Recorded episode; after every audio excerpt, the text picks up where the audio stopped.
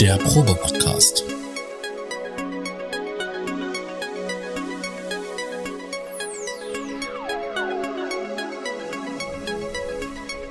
Ein Podcast beim gemütlichen Talk im Proberaum.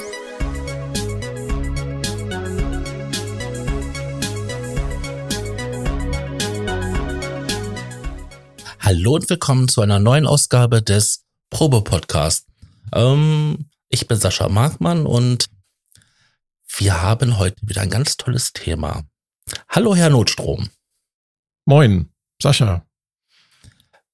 Wir hatten uns überlegt, dass wir uns um Sounddesign heute kümmern. Richtig.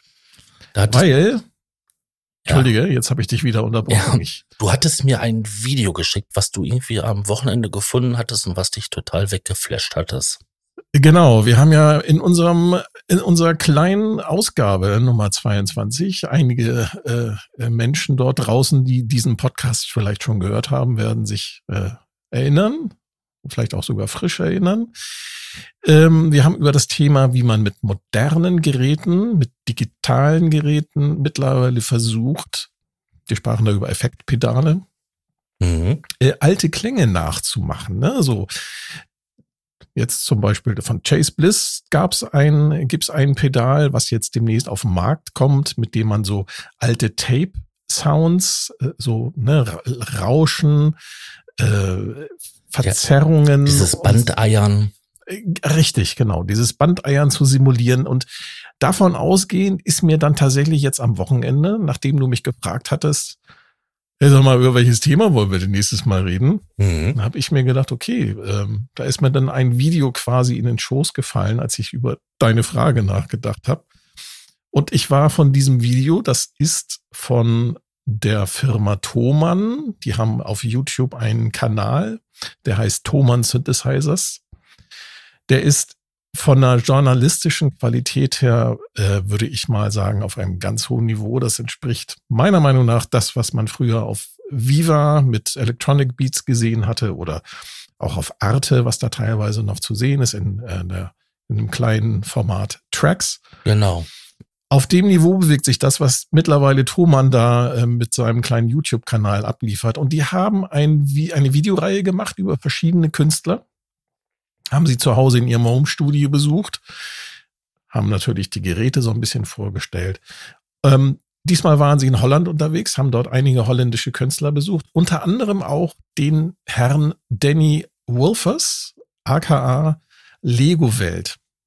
Ähm, einige von den Zuhörern werden ihn vielleicht kennen.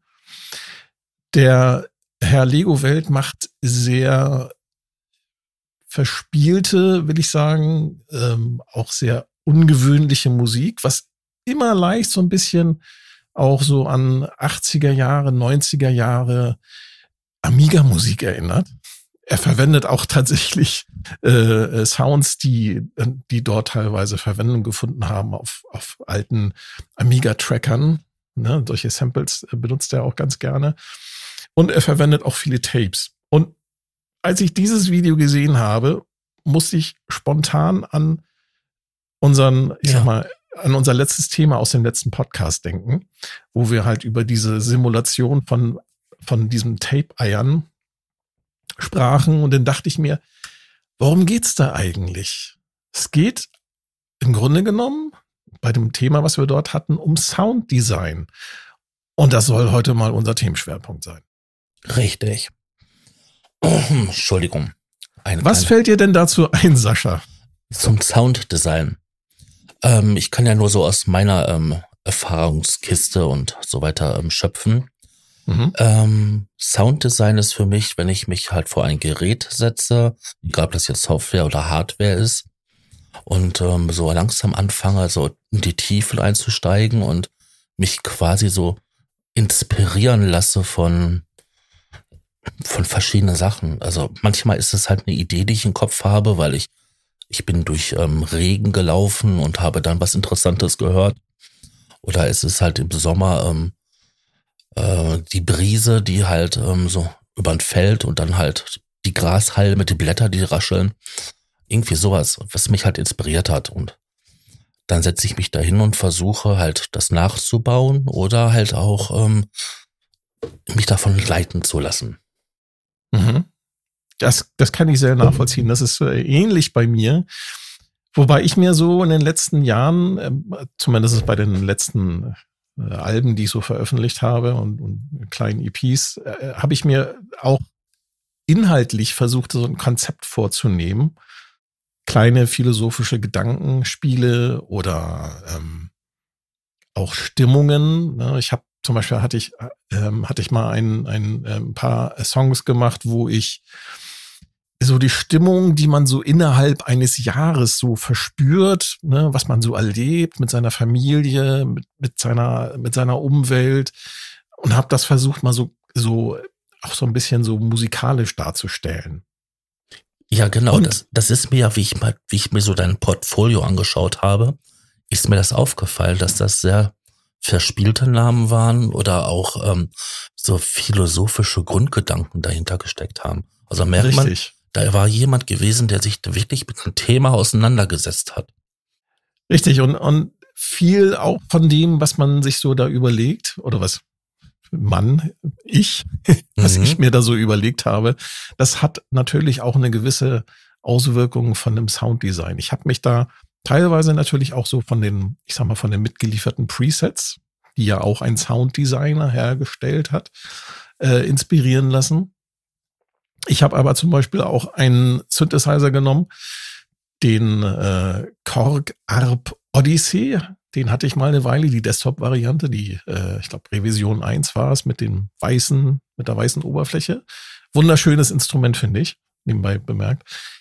Den habe ich tatsächlich mal genommen und habe genau versucht, diese Stimmungen mit diesem Instrument auszudrücken. Ich habe dann natürlich klar noch ein paar andere Instrumente nachher im, im, Laufe der Kompositionsphase, also bei mir läuft alles immer in irgendwelchen Phasen ab, äh, hab, hab dort versucht halt mit, mit diesem Synthesizer so diese Stimmungen noch einzufangen. Und ich finde, dass das mit so einem analogen Synthesizer meiner Erfahrung nach besser funktioniert als mit so einem doch relativ technisch kühlen digitalen Synthesizer. Also ich würde jetzt um nicht unbedingt bei so einem bei so einem modernen Wald of Iridium, da geht mir die Emotionen doch schon so ein kleines bisschen flöten, muss ich muss ich zugeben, obwohl ich den sehr mag.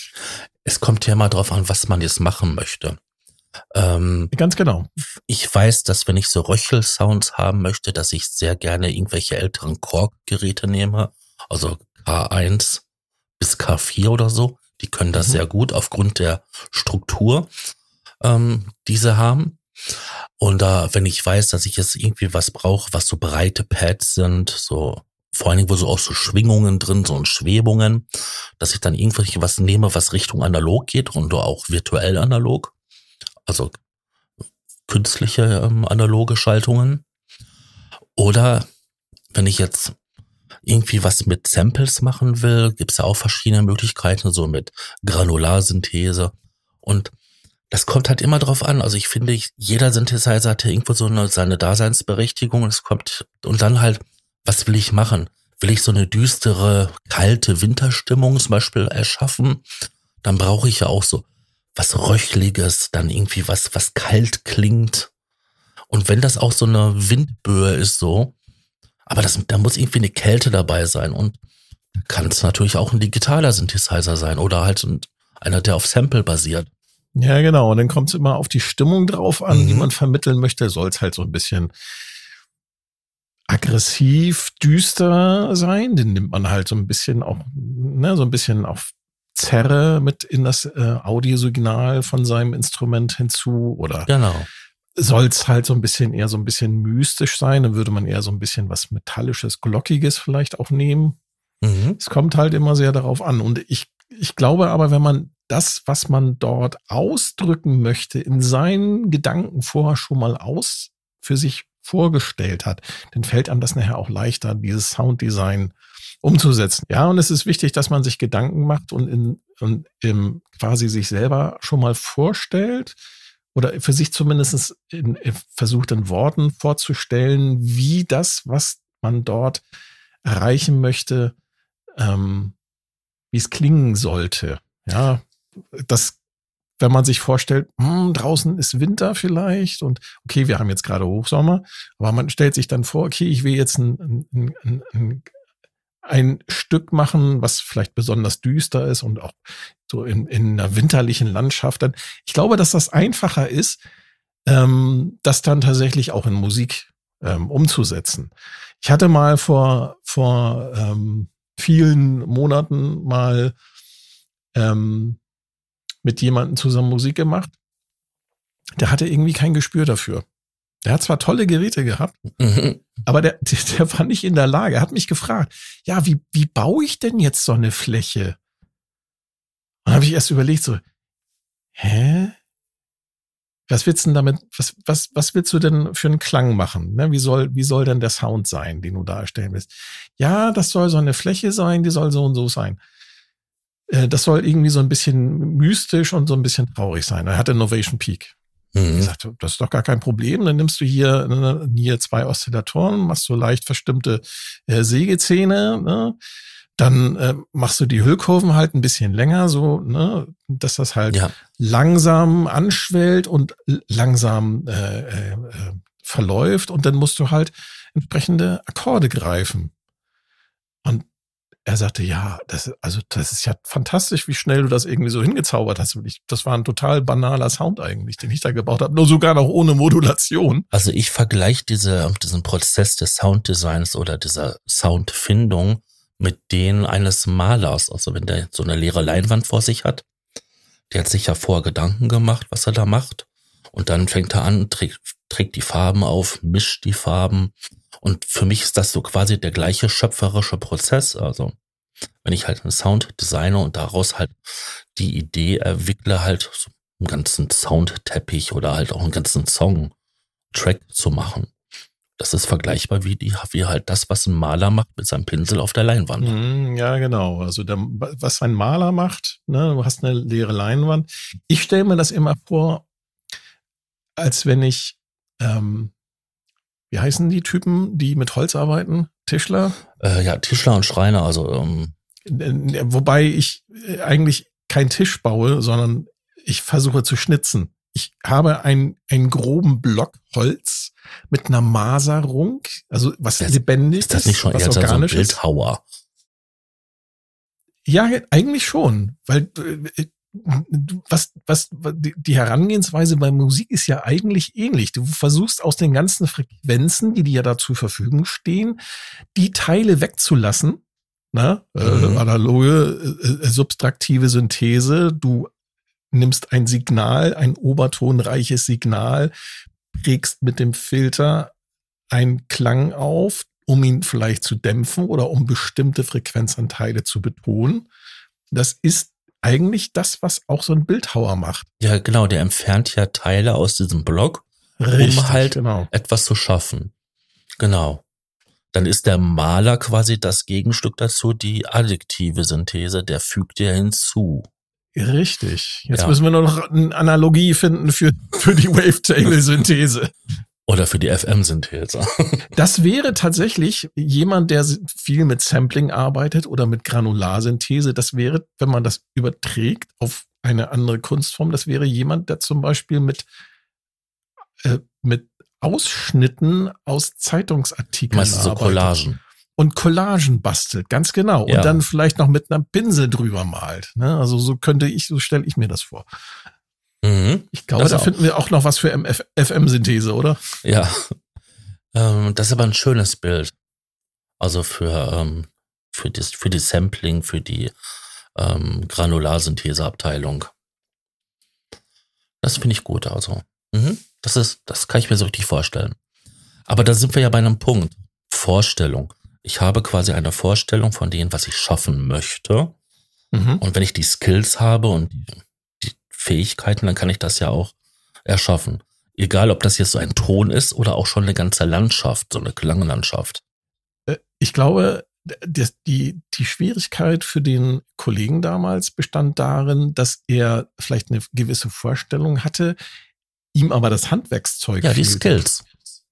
Wie du schon sagtest. Ne?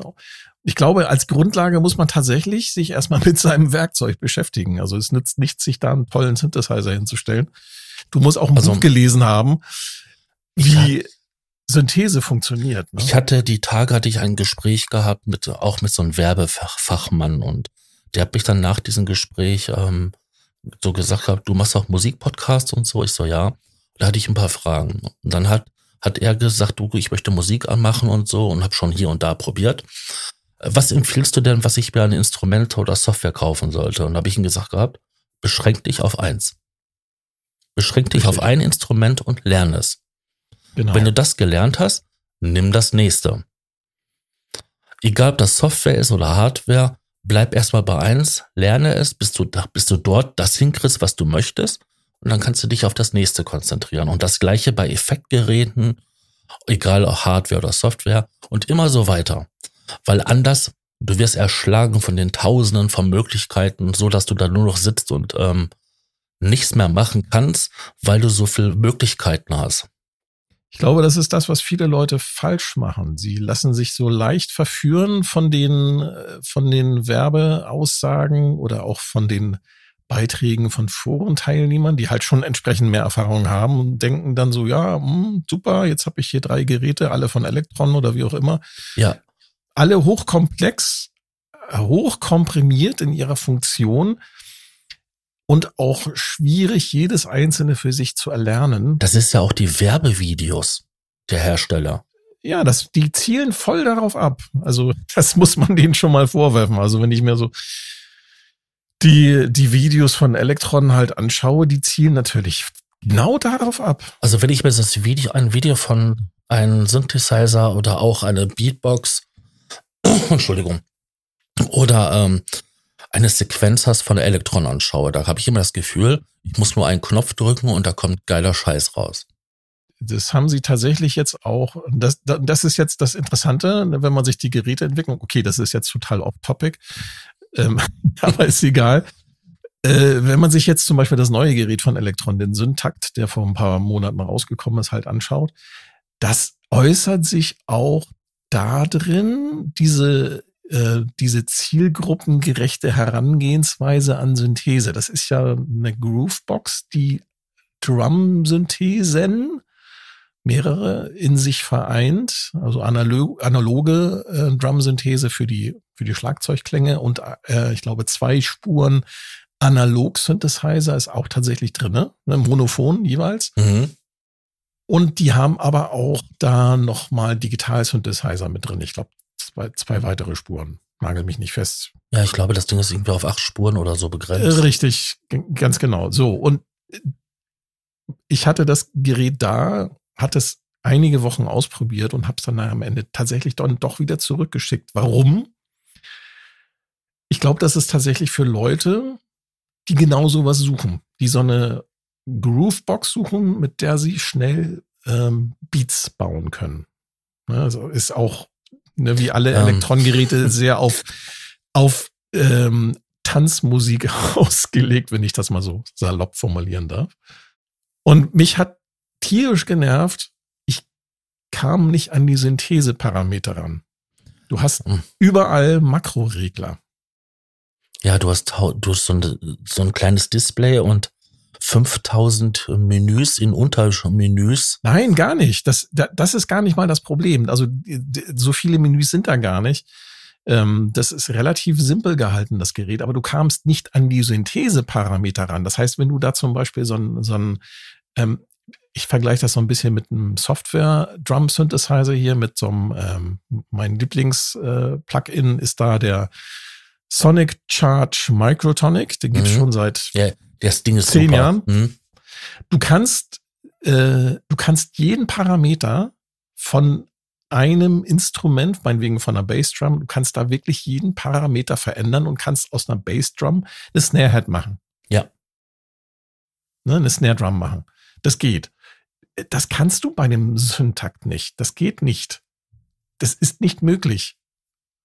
Weil du so eingeschränkt bist, du hast da die die, ich glaube, acht Regler, acht Parameter.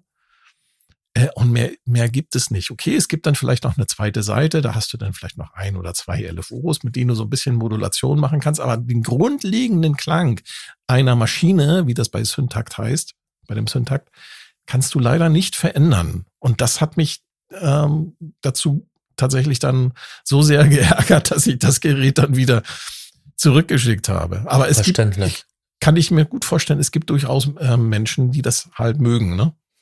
Ja, aber das ist dann ja fernab der Philosophie, wie halt ähm, dieser Mensch in den YouTube-Video, was wir da gesehen haben.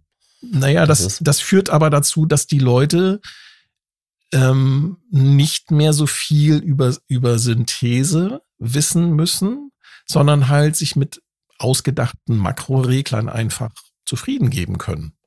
Ne, das merkt man ja eigentlich äh, auch in vielen anderen Bereichen, aber das ist halt mir hier, ist es mir halt nochmal aufgefallen. Ne? Diese, das ist, ist, ich weiß nicht, ob das dem, dem Zeitgeist alles einfacher und näher an die Menschen heranzubringen, ob das dem geschuldet ist, das weiß ich nicht. Äh, wir hatten in unserer ersten Ausgabe, die wir gemeinsam gemacht haben, ja das Thema gehabt, so Internet und wie wir dazu gekommen sind und bla bla bla. Vielleicht sogar im Vorgespräch, das weiß ich gar nicht mehr so genau. Ich habe das Gefühl, dass ich halt ähm, bei vielen Leuten, das ist jetzt total off-topic, ähm, so quasi, es funktioniert ja. Ich muss gar nicht wissen, wie es wie es geht, weil es ist da. Mentalität irgendwie eingestellt hat. Also zum, das beobachte ich vor allen Dingen auch bei Jüngeren. Ähm, wir hatten, bevor wir die Aufnahme jetzt gestartet hatten, ein paar Soundprobleme und da sind wir analytisch herangegangen und haben dieses Problem gelöst weil wir das gewisse Grundwissen haben, wie Internet funktioniert.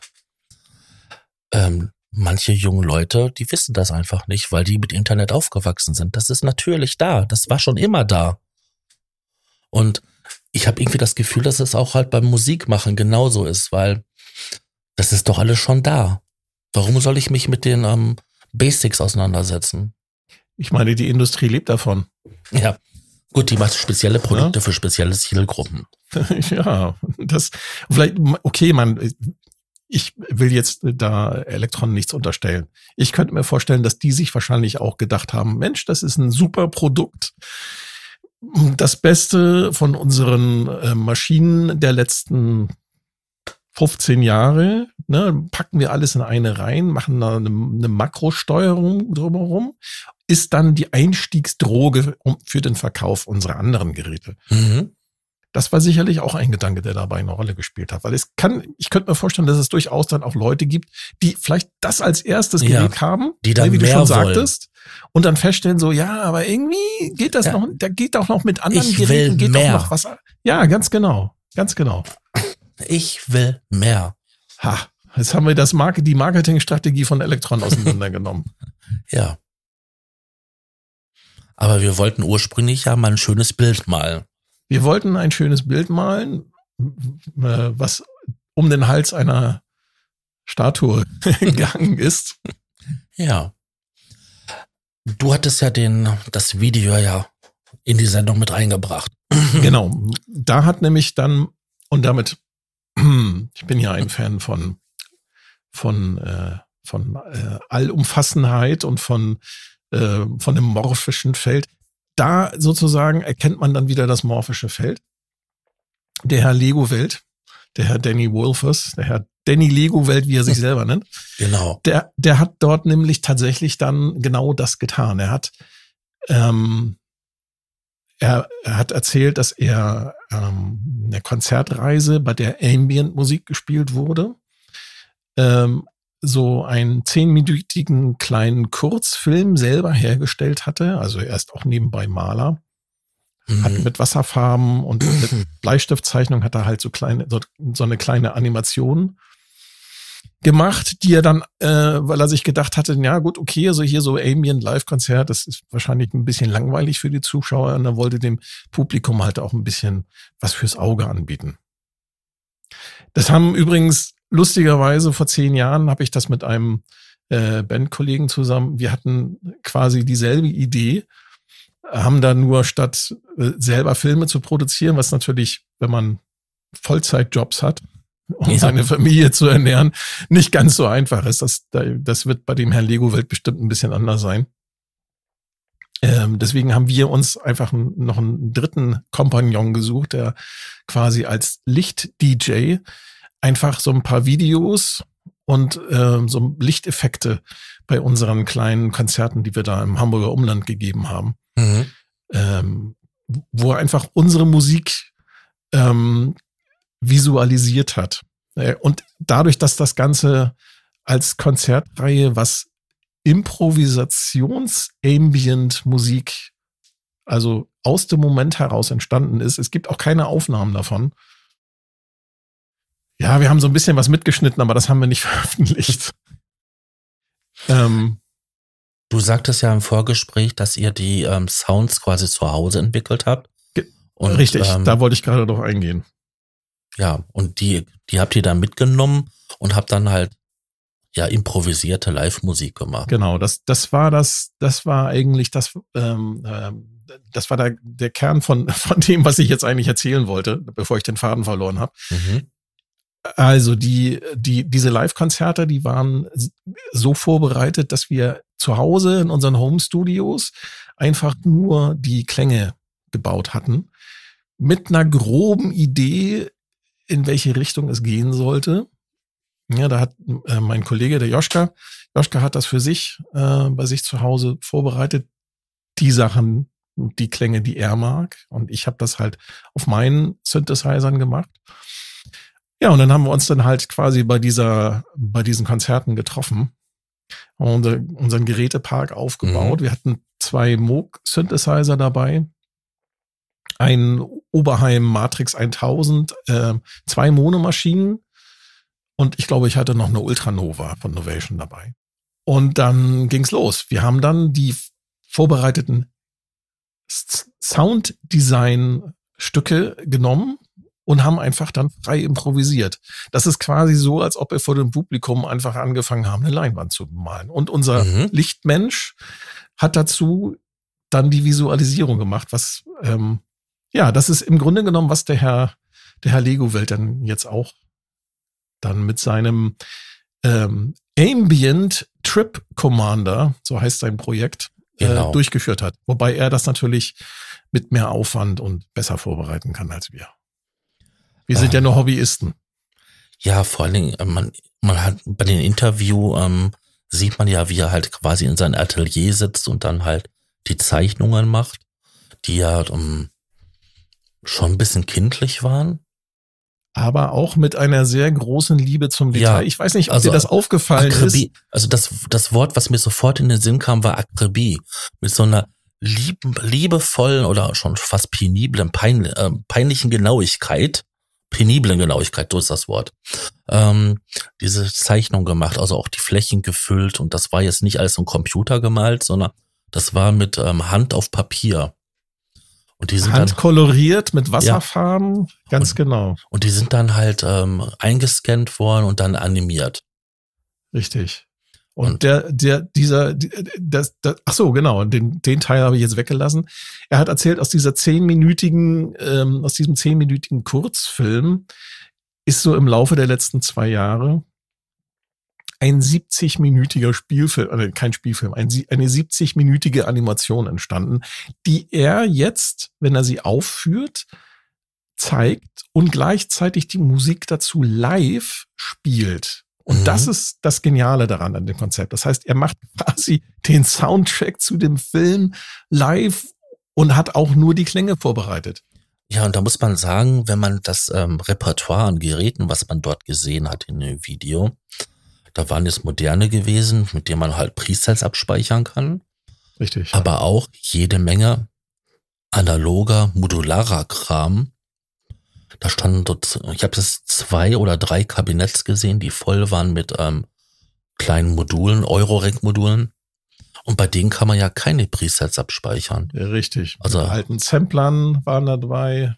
Ja, da war einiges an am alten Geräten dabei. Er hatte ein, ein Korg Monopoly, der keine Preset-Speicherung mhm. hat. Und man hat ihn auch da in dem Video immer rumwerkeln sehen, wie er denn da von Gerät zu Gerät gegangen ist. Er hat teilweise, ähm, ich vermute mal, dass im Hintergrund tatsächlich doch noch irgendwo ein MIDI-Sequencer lief. Aber äh, dann auch nur relativ minimalistisch. Ja, du brauchst ja auch eine Glock, ne? ne also, natürlich. Damit alles natürlich. synchronisiert ist, brauchst du halt eine Master Glock. Natürlich, irgendwo. ja. Und ich fand das schon, ja, das war wie, äh, man hat einfach dem Maler bei der Arbeit zugesehen, wie er mhm. dieses Klangbild gemalt hat. Das war, ja, ich kann nur sagen, ja. geht auf YouTube, Lego Welt, Thomann, der Ambient Link, Trip Commander, schaut's euch an. Der Link ist in den Show Notes. genau. Großartig. Ich fand es wirklich beeindruckend, wie er da hingegangen ist und halt ähm, bei der Videoaufnahme quasi so live ähm, die Sachen vertont hat und dann entstanden ja die, sofort diese gewaltigen ähm, Bilder im Kopf. Ganz genau. Ähm, die die Geschichte quasi nochmal getragen haben. Also, wow. Ähm, du sagtest ja gerade, du hast ja sowas ähnliches gemacht, also mit Visualisierung ähm, gearbeitet. Das macht ja der Bernd Michael Land oder auch liebevoll Bernie genannt. Der hat das ja auch lange Zeit lang gemacht, dass der sich ja auch in ähm, Planetarien ähm, so kleine Konzertreihen gegeben hat.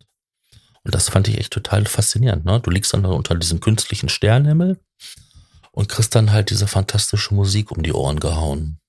Ja, wobei das, das bei dem Bernie, da muss man noch dazu sagen, ist das Besondere, dass er das ja auch noch in Quadrophonie macht. Ne? Also für ja. die Zuhörer, was ist Quadrophonie? Normalerweise, wenn man Musik hört, hat man ganz banal ein linkes Ohr, ein rechtes Ohr. Das nennt man dann. Stereo. Wenn man sich einen Kopfhörer. Danke. Gut aufgepasst. Mhm. Herr Raumwelle. Sascha. Quadrophonie ist, sind im Grunde genommen vier Lautsprecher, die um das Publikum herum positioniert sind. Das für die Leute, für die Kinogänger äh, sind es dann, äh, ich glaube, 16. Ja. Ich weiß nicht, was THX da jetzt vorschreibt. Da gibt's auch richtige Industrienormen für diese, für diese, äh, für diesen Raumsound, nenne ich den jetzt mal. Aber der Bernie, der hat das äh, sehr geil gemacht. Der hat halt, ähm, ist halt einfach mit, mit Quadrophonie, mit vier mit vier Lautsprechern auf die Bühne gegangen und hat sein Publikum wirklich von allen Seiten dann beschallt und hat das auch tatsächlich dort genutzt. Und ich kann mir vorstellen, ich habe leider äh, die Konzerte, die er dort gegeben hat, leider keins davon sehen dürfen. Nee, ich auch nicht. Aber ich glaube, dass das schon ziemlich geil gewesen sein muss. Ja, das glaube ich auch. Ähm, mit den Kollegen kann man sich auch wunderbar unterhalten. Also ähm, das ist schon fast eine Offenbarung, sich mit ihnen zu unterhalten. Ähm, ich habe immer wieder mal das Glück, ähm, mal über ähm, Facebook und den Messenger, der da drin ist, mit ihnen zu schreiben. Ähm, schon ein toller Typ. Ähm, Nochmal auf, auf, noch auf dieses Mehrkanal-Konzept zurückzukommen. Ähm, Quadrophonie ist ja schon ein bisschen exotisch. Ähm, jeder von uns kennt ja Stereo, dann gibt es halt dieses Dolby Surround mit den 5.1 und dann gibt es noch die verschiedensten anderen Varianten bis zu 17.1, 1 äh, oder sogar 2.2. Ähm, das Besondere bei Quadrophonie ist ja, dass man im einfachsten Fall das Stereosignal kreuzt.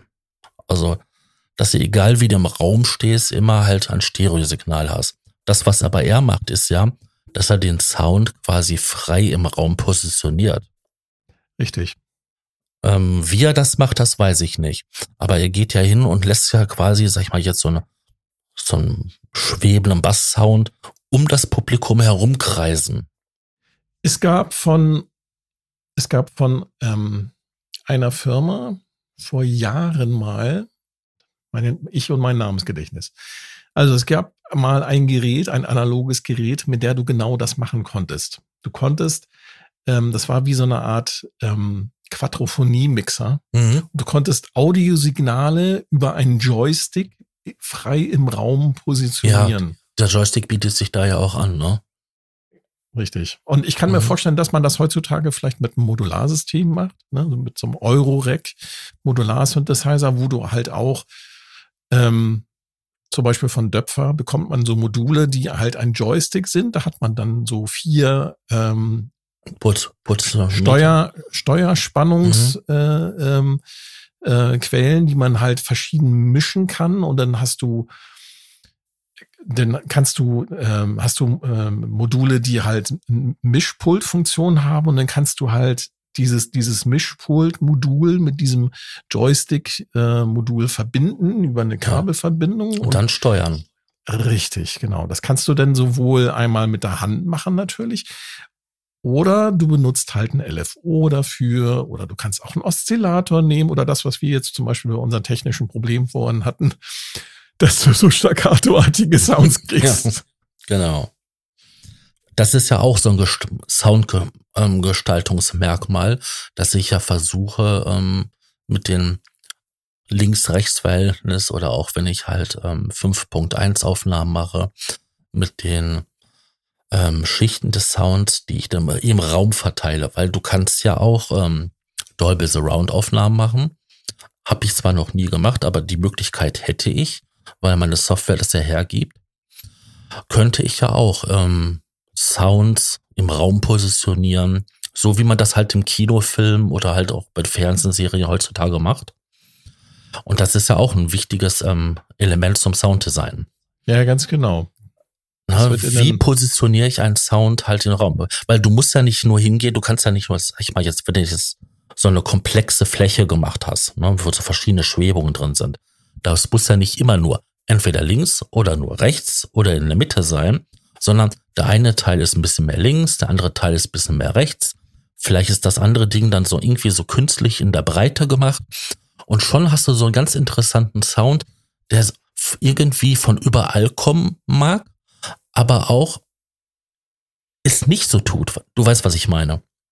Du hast ja in den modernen äh, DAWs, Digital Audio Workstations, mhm. hast du ja genau diese Möglichkeiten mittlerweile standardmäßig mit dabei als Werkzeuge. Ne? Ja, ich sage ja, diese, die Möglichkeiten sind da. Ich meine, du ja. musst den Abhörraum dafür schaffen. Dann braucht derjenige, der es dann halt das fertige Produkt hört, diese Abhörmöglichkeiten. Ja, du kannst das auch, ich, ich weiß nicht, wie sie es machen. Ich glaube, das wird mit Algorithmen, du kannst das auch modellieren in deinem Stereo-Kopfhörer oder in deinen Stereo-Lautsprecher. Ja. Mhm. Das geht auch irgendwie. Da ist von ähm, Musotalk so ein Stamm, Dauerstammgast, den er dort hat. Der hat ja die Kraftwerkaufnahmen, ähm, diesen virtuellen ähm, Stereo, Dolby Stereo irgendwie gemacht. Und da ist das, wenn du die Kopfhörer aufhast, hast du tatsächlich das Gefühl, äh, du würdest mitten im Konzert stehen, weil ähm, Mhm. Irgendwie durch, ähm, ich weiß gar nicht, wie diese Technologie heißt. Es wird auf jeden Fall irgendwie künstlich halt ähm, dieses Gefühl Psycho geschafft. Ja, Psychoakustik. Psychoakustik, genau. Genau, das ist das Wort, was mir gerade nicht eingefallen ist. Ja, das ist genial, was es gibt. Aber das ist auch Sounddesign. Ah, das genau. gehört auch mit zum Thema Sounddesign. Und das heißt, wenn sich jetzt jemand beschäftigt und sich Gedanken macht, Mensch, wie ich will hier eine Fläche machen, da muss er sich auch Gedanken darüber machen, okay, wo will ich die Fläche positionieren? Will ich sie vielleicht von links nach rechts wandern lassen? Dann kann man sich dann mal anschauen, okay, den Synthesizer, den ich da vor mir stehen habe, welche Modulationsmöglichkeiten für das Audiosignal bietet mir das Gerät an?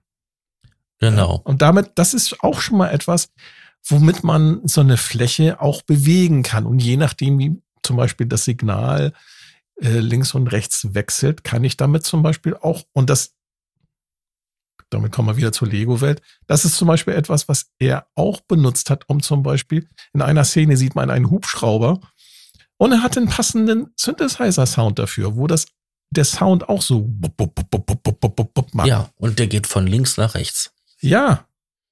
Mhm. Also man kann mit ganz einfachen Mitteln schon relativ viel erreichen. Man muss sich nur bewusst werden, welche technischen Möglichkeiten man da vor, vor sich stehen hat. Ja, und ich finde das Interessante an Sounddesign ist halt einmal diese technische Komponente. Ich muss das Gerät beherrschen, damit ich halt weiß, wie ich zu den Ergebnis komme. Aber da ist auch eine, ja, so eine höhere Ebene. Nenn es philosophisch, nenn es ähm, spirituell. Die Ebene gibt es da ja auch. Ne? So, dass ich mir vorher Gedanken gemacht habe, dass ich mich da wirklich hingesetzt habe, so, wie erreiche ich das? Was möchte ich damit ausdrücken? Und das macht Sounddesign so interessant. Du kannst das natürlich runterbrechen. Ich habe das in Synthesizer und ich will da möglichst viele interessante Klänge machen. Oder ich möchte halt gestalterisch schöpfisch, schöpferisch werden und Bilder im Kopf entstehen lassen. Ja, und ich behaupte nochmal, ich habe es ich hab's bei Nummer 22 auch schon mal gesagt, ich sag's nochmal, der Bob Moog hat gesagt im Interview, in, in, der, in dem äh, Documentary, äh, in der Dokumentation über ihn, kann ich nur jedem empfehlen, müsste es, glaube ich, auch auf YouTube geben zum Anschauen. Äh, eine Stunde, glaube ich, lang.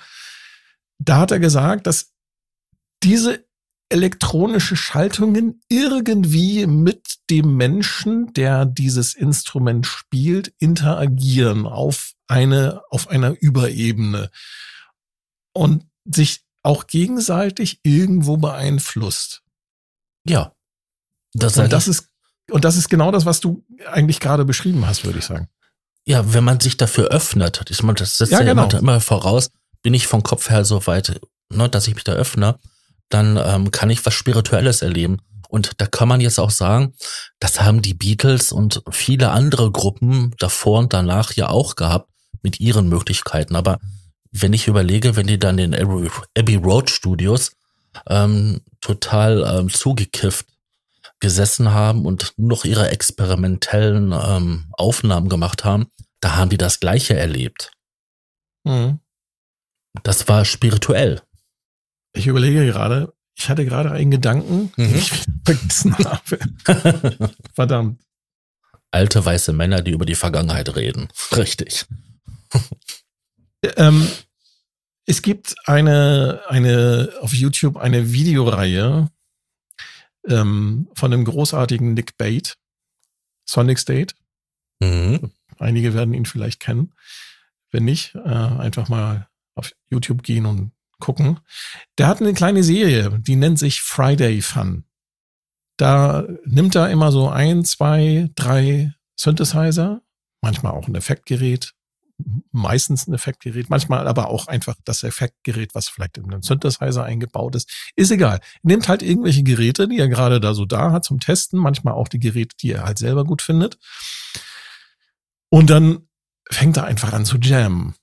Und dann erklärt er da immer, er jammt ein bisschen, dann erzählt er so ein bisschen darüber, wie er so den, den einzelnen Synthesizer halt so eingestellt hat und was für Klänge er so damit macht und wie, wie das halt so geht. Das macht er so ein bisschen für, auch für, ich glaube, das ist vor allem auch so für Anfänger eine ganz tolle Inspiration, um mal zu sehen, eine ganz tolle Inspiration für Anfänger, um einfach mal zu sehen, ja, wie, wie gehe ich denn an so eine Geschichte eigentlich ran? Ja, wie, wie mache ich das denn?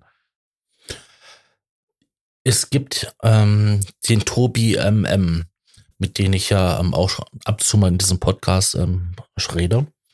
Und ich halte ihn aussichtlich für einen begnadeten Musiker. Und der macht immer wieder so Live-Jams, die er auch auf YouTube stellt.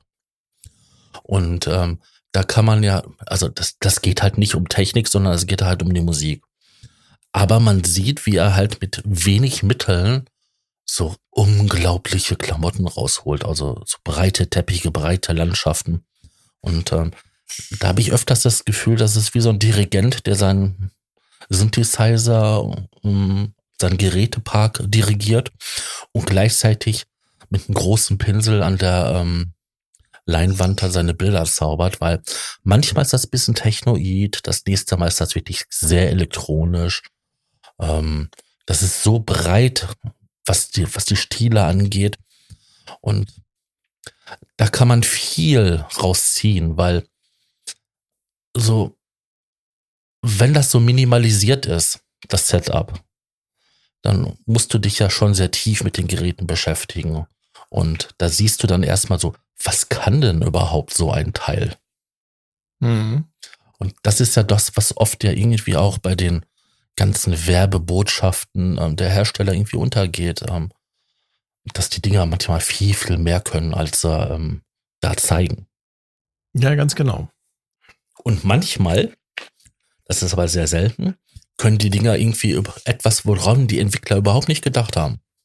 Sprichst du von einer 303? Zum Beispiel die 303. Ein ganz einfacher, simpler Bass-Synthesizer, der ein super Ladenhüter war, Ein Als Begleitautomat für Gitarristen. Ein totaler Flop war. Und aufgrund seiner daraufhin Billigkeit ähm, beliebtes Instrument bei, ähm, ich glaube, Chicagoer DJs, indem man das Ding einfach ein bisschen halt schneller laufen lassen hat, so an den Grenzen des, was man sich damals gedacht hatte, wie man das Ding betreibt, brachten. Und schon entstand dieser typische Acid-Sound, ähm, dieses schreiende, quietschende äh, Ding. Und das ist dann halt eine TB ähm, 303 von Roland die dann Roland anschließend in gefühlten 500 Millionen verschiedenen Variationen immer wieder dem gleichen Publikum angeboten hat. Und sie findet immer noch Abnehmer. Das ist gigantisch.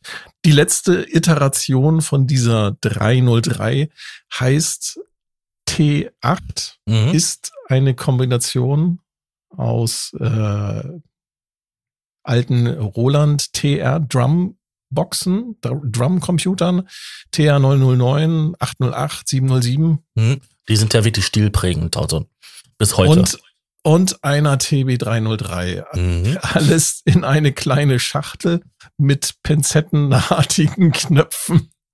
Genau. Aber auch andere Firmen haben sich halt schon an die, an die Klangerzeugung einer 303 herangewagt. Und da sieht man einfach, dass manchmal ähm, ein Gerät außerhalb ähm, der vorgesehenen Funktion erfolgreicher sein kann als die eigentliche Funktion, wofür es erdacht war. Ja, wobei das mittlerweile habe ich, also es gibt, also was das angeht, ähm, Geräte, die außerhalb ihrer Funktion genutzt werden, gibt es eigentlich kaum noch, weil die Geräte ja mittlerweile so viele Funktionen. Mhm. Der Wahnsinn. Und ich glaube, selbst diese, dieses kleine T8 kann schon mehr als die Original 303. Ja, bei Weitem. Alleine schon die Fähigkeit, dass man irgendwie ähm, ähm, Pattern dauerhaft abspeichern kann. Also die, ähm, ja, die Abfolge genau. von Reglerbewegungen, weil das konnte das Ding ja damals, glaube ich, auch nicht speichern. Es konnte ja nur die gesetzten Noten abspeichern. Man muss aber dazu sagen, dass man da sehr eingeschränkt ist, was das Sounddesign angeht, ob das ja das Thema dieser Sendung ist. Ja, aber interessant ist doch, dass obwohl die Einfachheit dieses Sounds. Es ist ja nur ein Sägezahn oder nur eine Puls. Nein, also Sägezahn und ähm, Sinuswelle. Ähm, obwohl es nur diese beiden entweder oder gibt und dann halt ähm, Filter, Hüllkurve. Accent. Genau, Accent, Entschuldigung. Ähm, obwohl es nur diese Möglichkeiten gibt, ist das ja bis heute noch ein Thema in der Musikproduktion. Also im Trance, im Techno, ähm, ich weiß gar nicht wo. Immer wieder in taucht allen, dieses Ding auf. In allen elektronischen Tanzmusikspielarten findest du das eigentlich. Also ja. ich habe ich hab mal ein, ich hatte mal ein Video gefunden, wo jemand das für Ambient-Musik benutzt hat, was ich total faszinierend fand. Äh, ja, auch das geht. Ja, wobei ich mir das ja mal echt schwierig vorstelle, weil das Instrument lebt ja von einer gewissen Schnelligkeit. Und bei ja, Abiyant habe ich auch gedacht. Sehr langsam. Wobei es ja diese Software-Variante gab, da dieses Rebirth. Oh, Rebirth. Rebirth, genau. Ja. Da gab es auch mit, mit Ambient-Sachen. Ja, mit Rebirth ging doch dieser ganze Hype erst los, ne? Damals, Anfang der 2000er. Ja, ähm, nee, der, der war ja schon vorher das gewesen, gewesen, nur damals waren die Dinger schon so teuer, die Hardware dass sich die damals schon kaum einer leisten konnte. Und dann war man dankbar gewesen, dass jeder, selbst ein Schüler, sich in sein Schlafzimmer oder Kinderzimmer endlich mal zwei 303er und eine 808 und eine ähm, 909 hinstellen ja, konnte. Das, ich, das war der Knaller. Ich hatte damals auch eine, äh, eine dezentralisierte Sicherheitskopie. ja, das haben sehr viele verwendet und jetzt kommt der Passus Knackus. Die Sicherheitsabfrage der originalen Kauf-CD ging vielen Leuten auf den Sender. Deswegen haben sie sich die gekauft und haben sich anschließend die dezentralisierte Sicherheitskopie ähm, zugelegt, weil es da keine ähm, ähm, Eigentümerprüfung ähm, gab. Eigentumsprüfung. Ich muss gestehen, ich hatte das Ding ich habe es ein paar Mal angespielt. Es gab wahnsinnig viele Presets. Ja. von, von anderen Leuten. Also damals ging das los, dass man Sounds getauscht hat und zwar noch und nöcher. Ähm, Propellerheads waren so schlau und haben das auch noch unterstützt. Die hatten eine, die eine Plattform, eine Tauschplattform. Richtig, das war eine der ersten äh, Sound Tauschplattformen im Internet mhm. damals. Und vor allen Dingen, das war ja auch so interaktiv. Man konnte es hochladen, der nächste hat es runtergeladen, weil man hat ja nicht fertige Songs hochgeladen, sondern die Projektdatei in einen speziellen abgesicherten Modus. Und sie haben auch angefangen, die Leute, ähm, die, die, die das gehackt haben und haben da auch angefangen, die Sounds auszutauschen. Also du konntest auch tatsächlich dann irgendwann. Mod-Pakete. Ja, genau. Es gab, und das hat Propellerherz wiederum, haben das, was dort aus der Community kam, aus dieser, ich nenne es jetzt mal aus der Cracker-Szene, das haben sie einfach aufgegriffen. Mhm ne, ganz pfiffig und haben das einfach sich zu eigen gemacht und haben äh, das sogar unterstützt, dass da ganz viele Mods rausgekommen sind. Das war genial. Genau, da war die Oberfläche, also die grafische Oberfläche ein bisschen verändert und ähm, da waren bei den Drums, ähm, also bei der 808 und bei der 909 die Sounds ein bisschen verändert oder ausgetauscht. Ja, genau, genau. Und das haben die auch unterstützt, indem es dann später halt ähm, auch diese Module, diese Mods herunterladbar waren.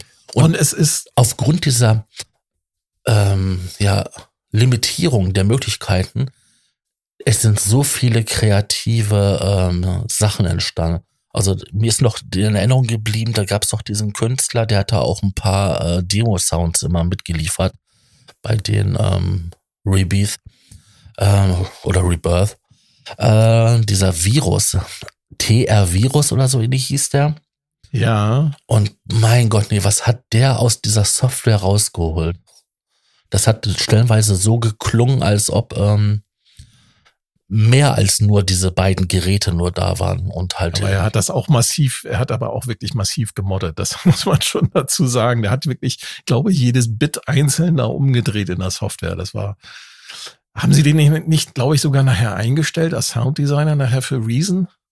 Das kann sein, wirklich, das kann sein. Ich meine, der, der Typ, der war so genial. Ich meine, der hat das gesamte Potenzial voll ausgeschöpft, der Software. Aber ja. was der da geschaffen hat, das war immer unglaublich. Also ich habe das so gerne angehört. Da gab es ja auch dieses ähm, Master ähm, Remix, wo er alle erfolgreichen ähm, Songs, die er hatte, der die meisten Downloads hatten, ähm, ja, ineinander verschachtelt hat. Und das sind, glaube ich, drei oder vier Minuten. Nee, das sind 15 Minuten sind das unglaubliche ähm, ja, Sounds. Und das ist so schnelle Tanzmusik, aber das hört sich jetzt nicht typisch an, so als ob das so diese Acid-Sachen wären, sondern das sind halt zwei Bass-Synthesizer, die da laufen und und da sieht man, dass da jemand Ahnung von hatte von seinem Gerät oder von seiner Software, die er verwendet und hat halt auf kreativste Art und Weise sämtliche Möglichkeiten ausgenutzt. Ich glaube, das waren nicht nur die technischen Möglichkeiten. Er hat, der, der muss sich auch mit Musiktheorie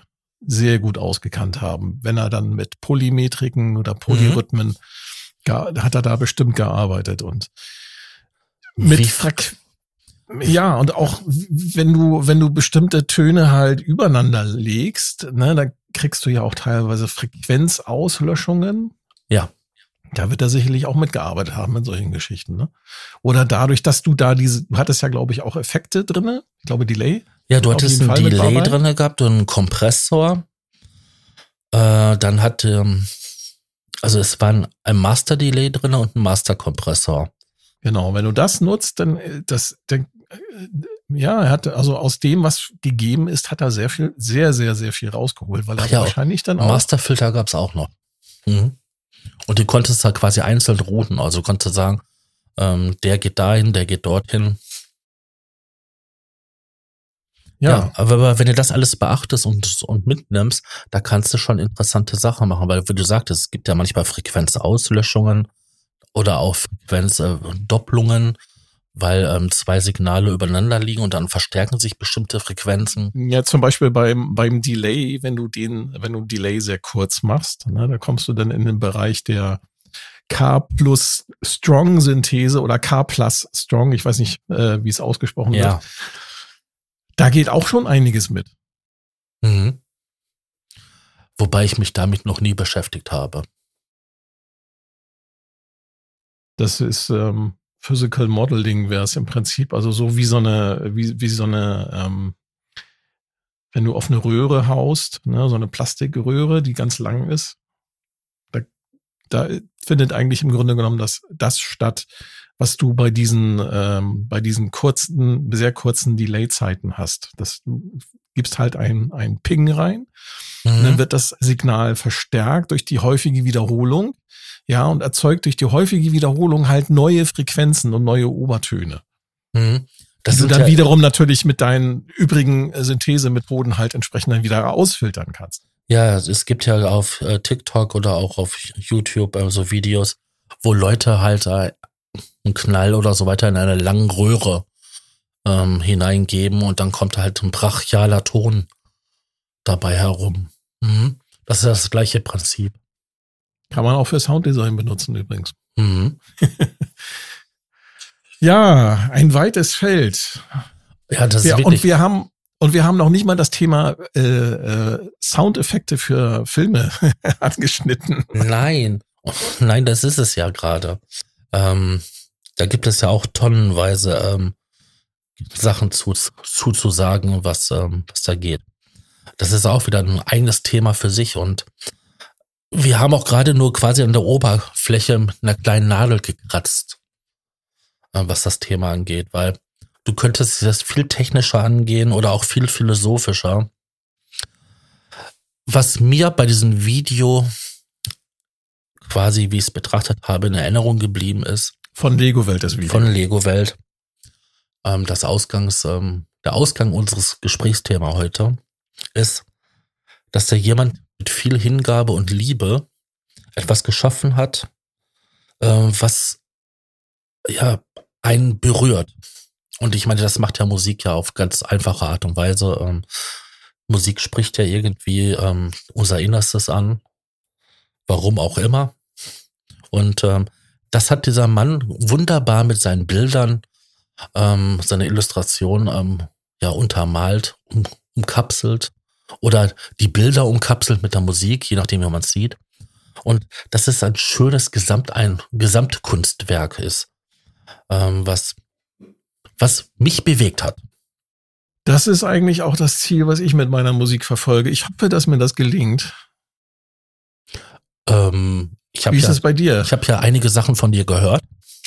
Und ähm, ja, also ähm, bei den ich weiß den Namen nicht, weil ich habe genauso ein tolles Namensgedächtnis wie du. Es gibt einen Track von dir, da, da habe ich so gehört und ich konnte wirklich so mich so hineinfinden in diese Situation. Es war ähm, ein, ein winterlicher Tag. Ne? Schlechtes Wetter, also düster, diesig, ähm, kalt. Die Bäume, Alles, haben kein, die Bäume haben keine Blätter. Ja. Das ist im Winter öfters so, habe ich gehört. ja, aber ich habe quasi beim Hören es gefühlt. Ich habe es mit Kopfhörern gehört, ähm, wie ich dazu aufmache, äh, mit meinen ähm, Studio-Kopfhörern. Die haben ja doch eine schöne Auflösung. Und dann kann man das so richtig genießen. Sascha. Ja. Ich glaube, mhm. das war ein tolles Schlusswort, oder? Ja, das war ein schönes Schlusswort, finde ich auch. Das heißt, an die Zuschauer, Schalten Sie auch nächstes Mal wieder ein, mhm. wenn es wieder heißt, selbe Welle. selbe Stelle. Probe. Dankeschön. Danke, Sascha. Dankeschön. Ich habe dir zu danken. Und dann sage ich mal Tschüss. Tschüss. Unterstützer erhalten Vorabzugang zum Rohschnitt der Podcast-Folgen vor der eigentlichen Veröffentlichung. Weitere exklusive Inhalte wie Vor- oder Nachgespräche oder eine Art Tagebuch. Alle Informationen, wie man Unterstützer wird, findet ihr in den Show Notes. Der Probe-Podcast.